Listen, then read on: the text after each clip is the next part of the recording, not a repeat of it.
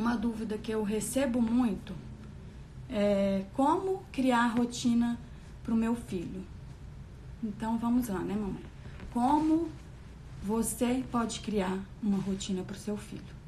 Primeiro, primeira, primeiro ponto, você vai observar o seu filho, tá? Observe ele por uns sete dias, é, acompanhe, é, entenda ele, é, veja, né, realmente é, quais são os horários que ele apresenta naturalmente. É, que horas ele costuma começar o dia? Né? Que horas ele apresenta sinais de sono? É, que horas que é, ele está mais relaxado? Que horas ele geralmente adormece à noite? Né? Então, acompanha isso tudo por sete semanas, mais ou menos. E aí depois você vai ver que muitas crianças já apresentam um padrão, tá? É, então, em cima desse padrão, que é o ritmo natural da criança, você vai começar a rotina da criança. Como? Né? Para uma rotina assim saudável, ela tem que incluir bons hábitos de sono, alimentação, brincadeiras, né, conexão com os pais. Então, você vai é, observar isso. Oi, Leide! Resolvi vir fazer a live que eu não fiz essa semana sobre perguntas e respostas. É, então, primeiro você vai observar, como eu falei, e então depois você é, entendendo o padrão da criança, você vai começar a estabelecer a rotina para ela. Que horas, então você vai ver que horas que a sua criança costuma começar o dia. E em cima disso, você vai planejar o dia da criança, tá? É importante, baseado nesse início do dia, já pensar que horas que a criança tem que iniciar o sono noturno né? Para a gente favorecer um sono de qualidade para ela, saudável, favorecer as horas que a criança precisa para descansar, tá? Então, se há uma criança que você viu que no o padrão dela ela acorda por volta de 7, 7 e meia, então você faz a conta inversa. É, é, entre 10 e 12 horas. Então vamos pensar em 11 horas. Aí você faz a conta inversa é, se ela acorda às 7 da manhã, então entre 7 e 8, né? Então você vai pensar assim, ó, 8 até 8 da noite ela tem que estar dormindo. Para você favorecer essas 11 horas de sono noturno. Tá, gente? É importante lembrar que quanto menor a criança, mais tempo de sono noturno geralmente eles precisam. Tá? Então, se é um bebezinho, sempre favoreça 12 horas de sono, tá? Para você ver como que vai ser é, como vai ser a noite, para você ir acompanhando. Então, quanto menorzinho, mais tempo eles precisam. E isso não quer dizer que crianças maiores também não precisam de 11, 12 horas de sono.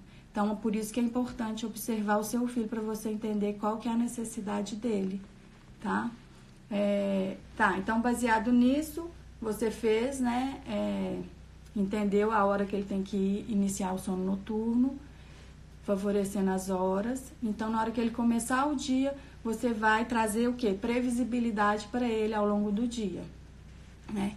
E aquilo que eu falei para vocês, vai observar é, de acordo com o padrão que você observou nessa semana anterior, que horas mais ou menos, quanto tempo ele consegue ficar acordado para fazer a próxima soneca, né? Você viu, dependendo da criança, vai aguentar uma hora, duas horas acordado, então, isso é uma necessidade mesmo fisiológica da criança. E então, baseado nisso, você vai ver, você vai colocar, é, por exemplo, se é uma criança que aguenta duas horas acordada, se ela acordou, iniciou o dia às sete, às nove você vai favorecer o momento do descanso. Mas é importante, uns 30 minutos antes, você já oferecer é, atividades calmas, relaxantes, para a criança ir se desligando e não ficar tão agitada na hora de, de dormir, para ela mesma conseguir relaxar, para o organismo dela estar tá pronto para descansar, tá? Porque senão a criança não consegue relaxar para dormir, né? Tipo, não tem um botãozinho liga e desliga. Então a gente tem a gente que tem que favorecer esses momentos, tá? Então, a, o dia dela todo, vocês, é importante incluir o quê? Atividades, né, brincadeiras, é, observar é, os sinais de sono e oferecer as sonecas no tempo que ela precisa, né, é, capacidade de tempo que ela consegue ficar acordado, tá? E crianças menores fazem é, às vezes três sonecas ainda, por volta, pode ser por volta dos sete, nove meses. Às vezes a criança já perde a última sonequinha do dia, fica fazendo só duas sonecas. E depois de um ano, entre um ano, um ano e meio, geralmente a criança perde a soneca da manhã e fica só com a sonequinha da tarde. Né? Então isso é importante os pais observarem o filho para entendendo esses sinais de sono. E aí, então, é favorecer esses momentos de atividade, né? Que é brincadeira e é, oferecer atividades sensoriais, que é muito, são muito importantes para o desenvolvimento da criança, para ela ter as necessidades dela atendida. Essa semana eu fiz até um post sobre isso, quem tiver visto, é, vai lá, tá no meu feed, que é atividades sensoriais na medida certa tá? Porque não adianta a gente querer oferecer os mesmos estímulos para as crianças, tá? As, as atividades, os estímulos sensoriais são muito importantes, mas a gente tem que entender cada criança, qual que é, a, quais são as preferências dela, quais são as aversões, né? Tem criança que tem sensibilidade ao barulho muito alto, né? Então, não é que ela não pode escutar uma música ou ter um brinquedo com um som, mas você sabendo que ela tem essa sensibilidade, você vai dosar essa quantidade desse estímulo, tá? Então, por isso que é importante. Se é uma criança que já tem muita necessidade de pular, de correr, então é uma criança que precisa que a gente ofereça mais dessas atividades. Então, é entender isso mesmo, tá? Como que é a criança e tudo para a gente oferecer o que é específico dela, qual que é a necessidade dela. Por isso que não adianta a gente chegar com um, pacote pronto e falar que tem que ser assim e assim, que cada criança é única. E os pais são especialistas das crianças. Você é o especialista do seu filho. Então, só você vai saber identificar qual que é a necessidade dele, tá? Então, para você conseguir oferecer as atividades que ele precisa, tá, gente? E o brincar é muito importante. É muito importante ter contato com a natureza, contato com o sol, brincar ao ar livre, né? Isso tudo estimula a criança, faz muito bem. O contato com o sol é muito saudável, inclusive é importantíssimo para ajudar a regular o nosso relógio biológico, tá? É, então, as crianças que ainda estão às vezes estão trocando o dia pela noite, ou é, eu recebo muitas né, mensagens de pais falando que a criança só acorda 10 da manhã, 11 da manhã e dorme tarde. Então, se você. Isso pode acontecer quando você observar a semana e ver que essa criança é, acorda sempre muito tarde. Aí você tem que entender se esse é o padrão dela né? Porque tem criança que realmente tem necessidade de acordar mais tarde, dorme mais tarde. Mas geralmente é, criança acorda no máximo 8 da manhã, que é assim, é o ideal, assim, o saudável, mas tem que observar as ah, características da criança. Por quê? Então essas crianças que acordam muito tarde e os pais é, percebem né, que tem que, que melhorar isso, o sol pela manhã vai ajudar muito a ajustar o reloginho biológico da criança, tá? Então, acordar e já tomar um sol pela manhã, ter um contato com a natureza, isso já vai ajudar o corpinho dela a entender que o dia começou, para já ir ajustando e regulando esse relógio interno dela. Porque o, que eu sempre falo para vocês aqui, o que regula o nosso relógio biológico é o contato com o sol pela manhã, né, que vai ajudar a regular e é, e à noite a gente favorecer que a criança receba os benefícios da melatonina, que é o hormônio que nos induz ao sono, né? que a gente relaxa para conseguir dormir e ter um sono de qualidade, tá? E ele é produzido à noite, assim que escurece. Então, isso regula o relógio biológico da criança, né? É muito importante. Além de observar a capacidade de tempo que ela consegue ficar acordada, tá? Então, esses são pontos principais, tá? E, lógico, né? No meio de tudo isso, a presença e conexão dos pais.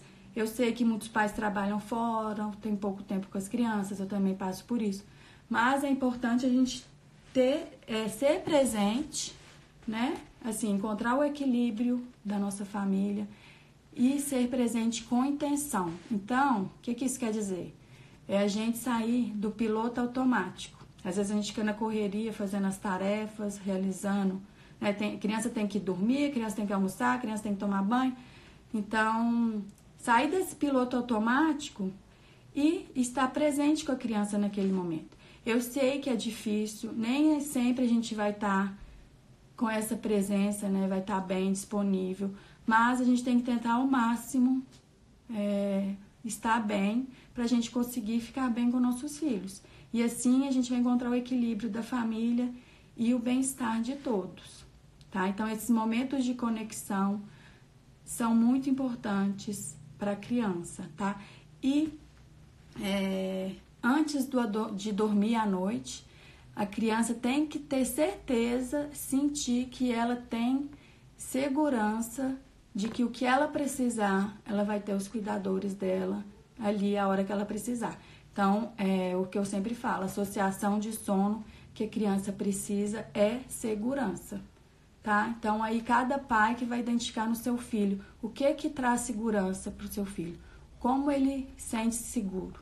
A gente tem que pensar que a noite de sono é um período muito longo e a criança tem que sentir segurança para ela conseguir dar boa noite, para relaxar e se entregar ao sono, tá? Então, é, eu respondi aqui para vocês que eu tenho recebido muito como criar uma rotina para o meu filho, tá? Então, vou deixar gravada porque a live não foi programada, eu resolvi vir falar porque essa semana eu não consegui me, me planejar para fazer essa live que eu estou fazendo semanalmente sobre perguntas e respostas.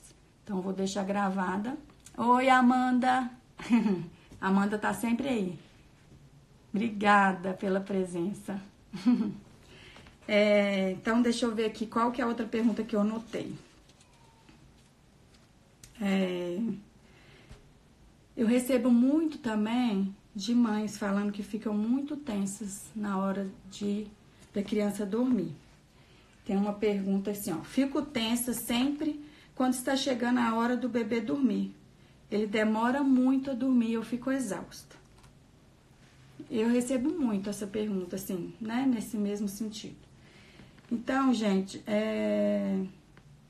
a gente tem que pensar o seguinte, que a gente é, sempre volta nessa tecla, né? Nós temos que estar bem e calmas para a gente passar isso para o nosso filho, para ele conseguir relaxar. Não adianta a gente querer que a criança acalme se a gente não está calmo, tá? É, a gente é conectado com nossos filhos, então isso é muito forte, muito forte mesmo. Então, se você, mamãe, não tá bem nesse momento, é, eu aconselho você para um pouquinho, sai do quarto, respira, toma um copo d'água, conta até 10 e volta.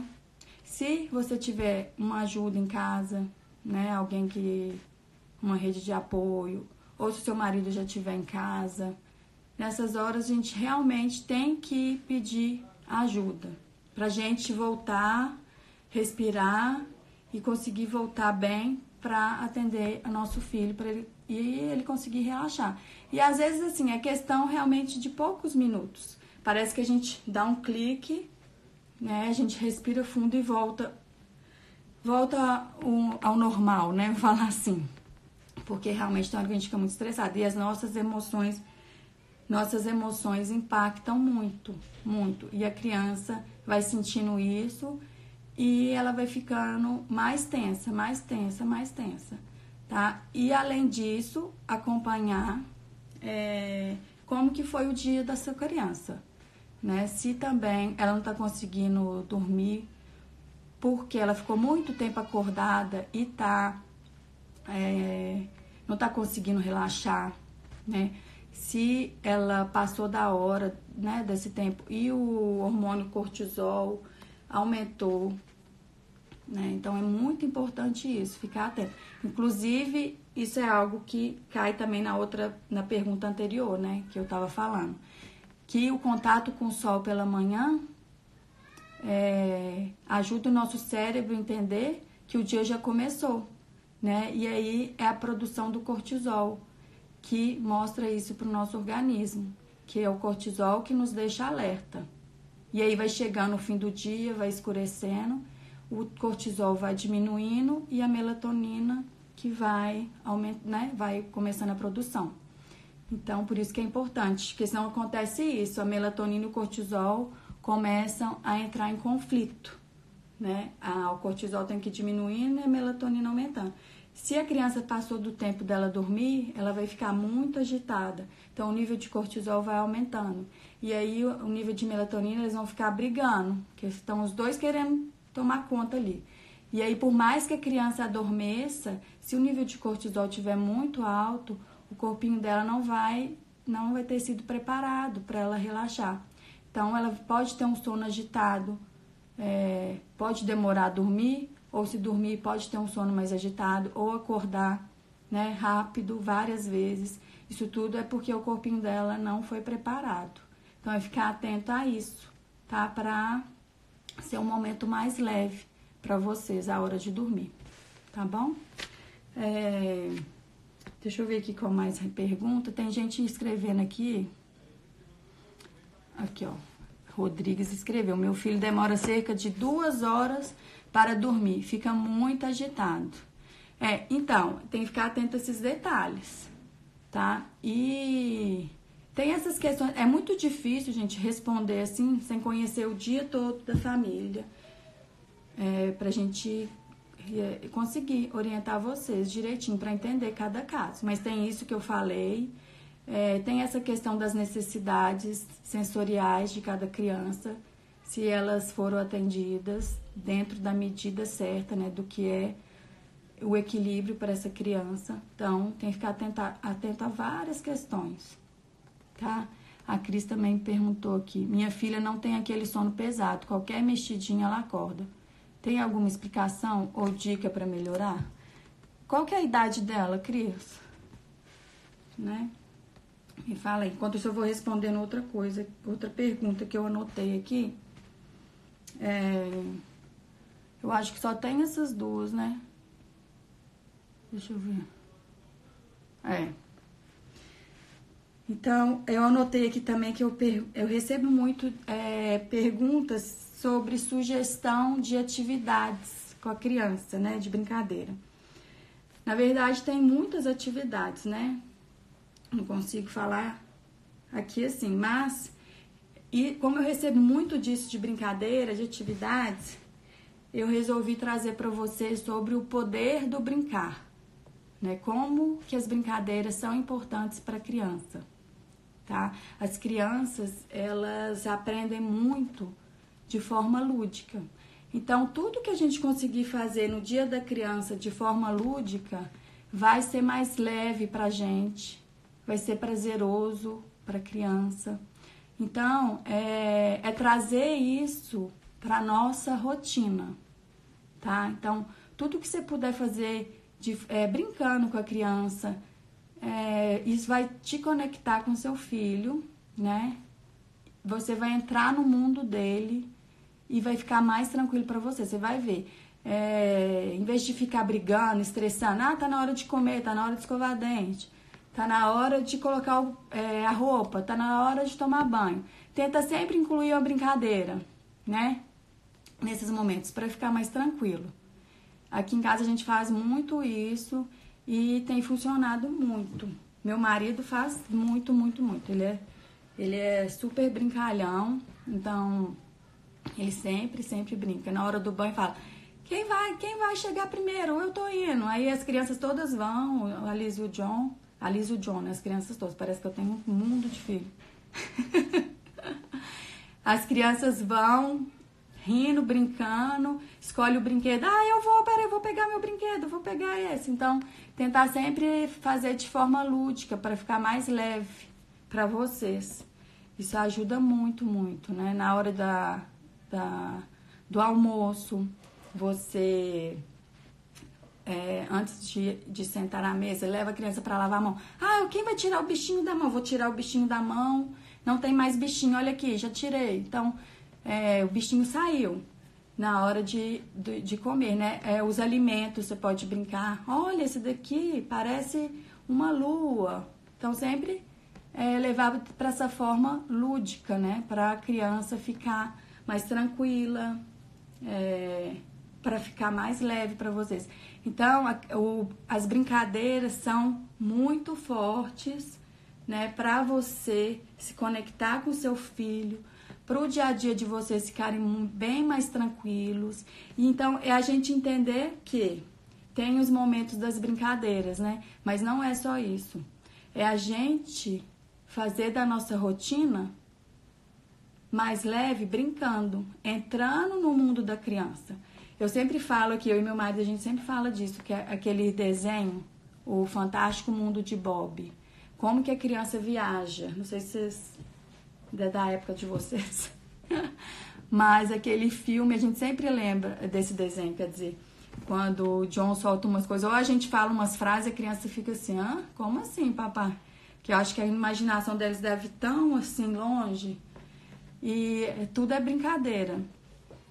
Então, quando a gente é, entrando no mundo deles, vai ficar mais fácil, né? Então, a gente pode usar isso até para alguns momentos, né? Algumas fases que a gente vai passando, que vai ter mudança na vida da criança, para ela ir se acostumando. Por exemplo, é, você já tem um filho, engravidou, já vai brincando com essa criança, com seu filho mais velho, com um bebezinho. Aqui em casa a gente fez isso, comprei um bebê e a gente é, já brincava com o John, dava banho no bebê, segurava o bebê, é, foi, ajudou muito. Então tudo que você conseguir fazer de forma lúdica é, vai ser bem mais tranquilo para vocês. Mostrar o bebezinho dormindo, que o dia, né, que o sol já se foi, que agora é hora de dormir, isso tudo você brincando ao longo do dia já faz a criança entender.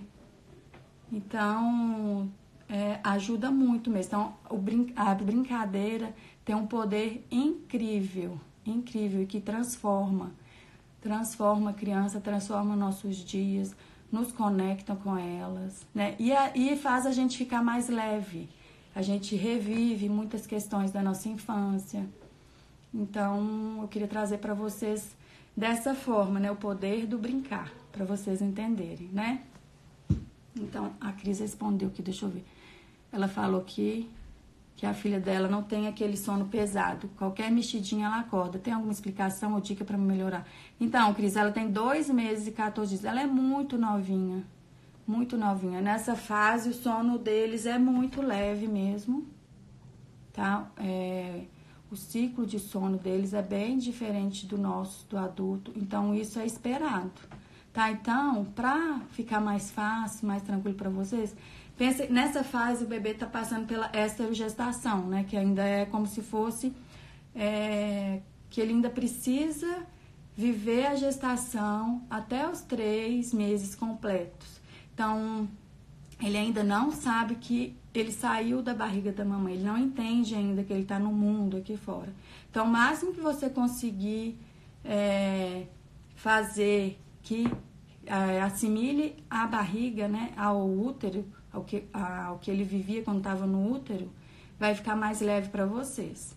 Tá? Então, lembra que no útero era um lugar apertadinho, escuro e bem barulhento, porque nossos órgãos fazem muito barulho, né? Quentinho. Então, ofereça um momento, um ambiente agradável, tá? É, eles têm muito reflexo de moro, né? Que joga os bracinhos para cima. Então, colocar ele no coeiro, ela, né?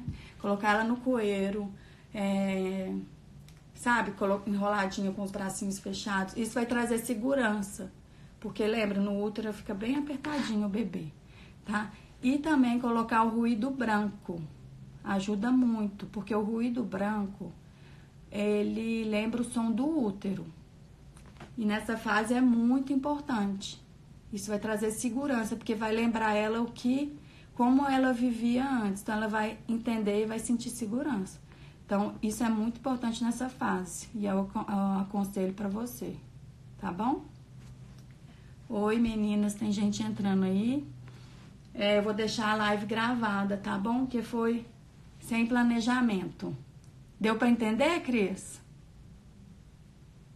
É muito pequenininha. Tem que dar muito colo, muita aconchego. Eles têm muita necessidade de colo, de contato físico na cidade.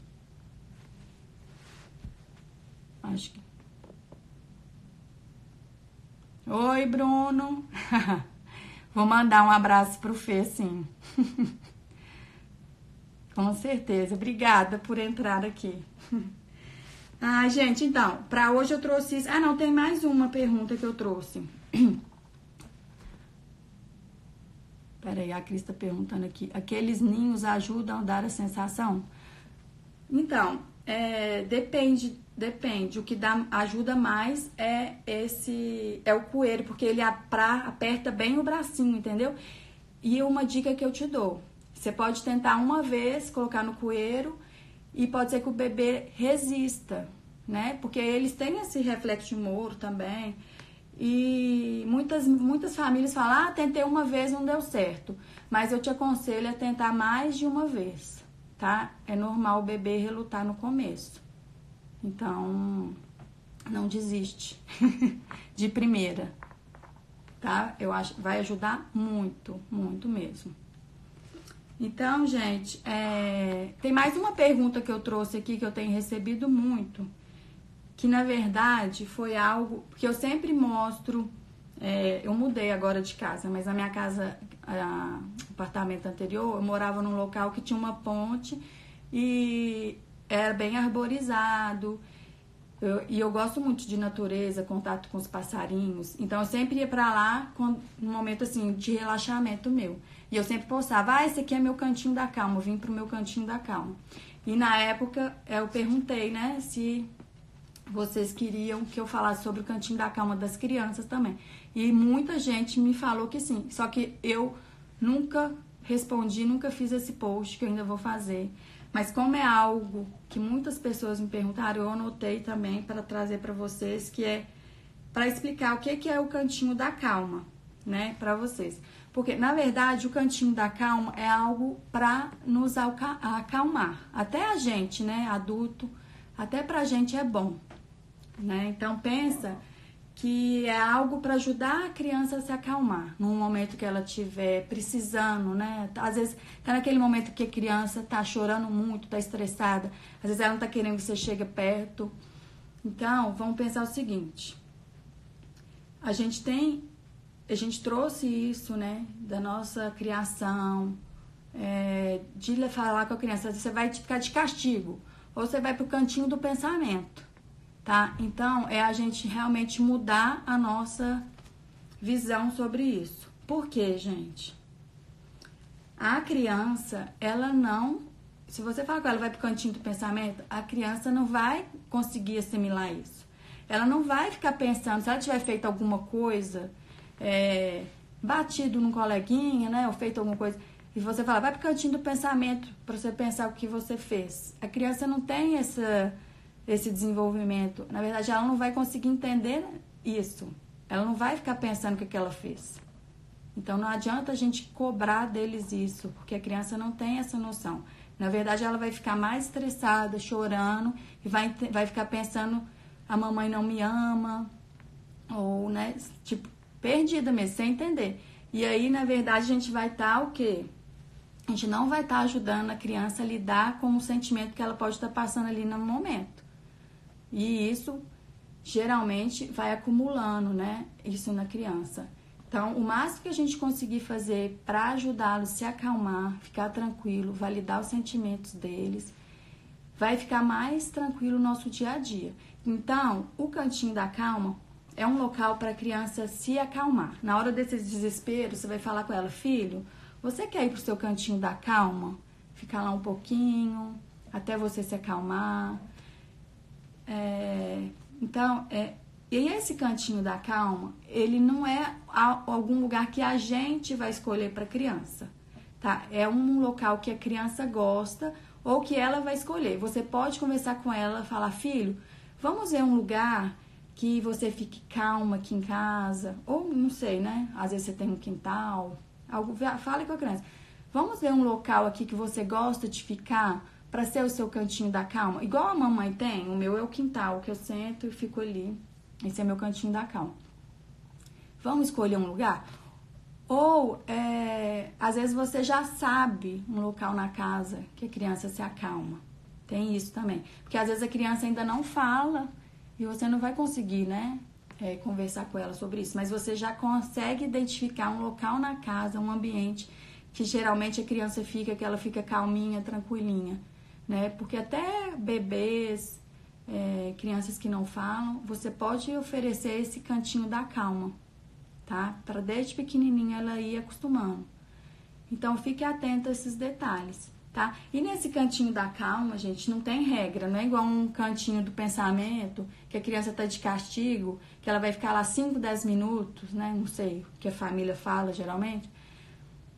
Não tem regra cantinho da calma, tá? É o tempo que a criança precisa para se acalmar. Pode ser um local que ela gosta de ler, um local que ela fica sentadinha com os brinquedinhos dela Pode ser que ela peça pela sua presença, ah, vem brincar comigo. Pode ser que ela não queira que você chegue perto dela.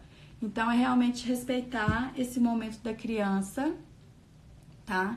Para ela se acalmar, né? E assim a gente está ajudando a criança a se autorregular, a entender os próprios sentimentos. Né? A gente está validando os sentimentos da criança e ajudando ela a entender, porque é, até a gente tem dificuldade de entender né, nossos sentimentos. E isso é porque a gente, muitas vezes, a gente não, não teve isso na infância. Né? A gente não teve nossos sentimentos validados. A gente não sabe lidar com as nossas emoções. Então, a gente tem que começar isso desde criança, né? Ensinar os nossos filhos a olhar para os próprios sentimentos, né? A conseguir entender os próprios sentimentos, a passar por isso, a validar. Então, isso é muito importante tá? Então, é, o cantinho da calma é algo para ser leve para criança, tá bom? Então, gente, é isso que eu trouxe para vocês hoje. Ah, essas perguntas que eu tenho recebido muito, tá? E essa semana não tinha conseguido responder. E eu resolvi vir aqui no sábado falar para vocês, porque eu tenho esse, é, esse compromisso, né, com vocês. Tá bom? Então é isso.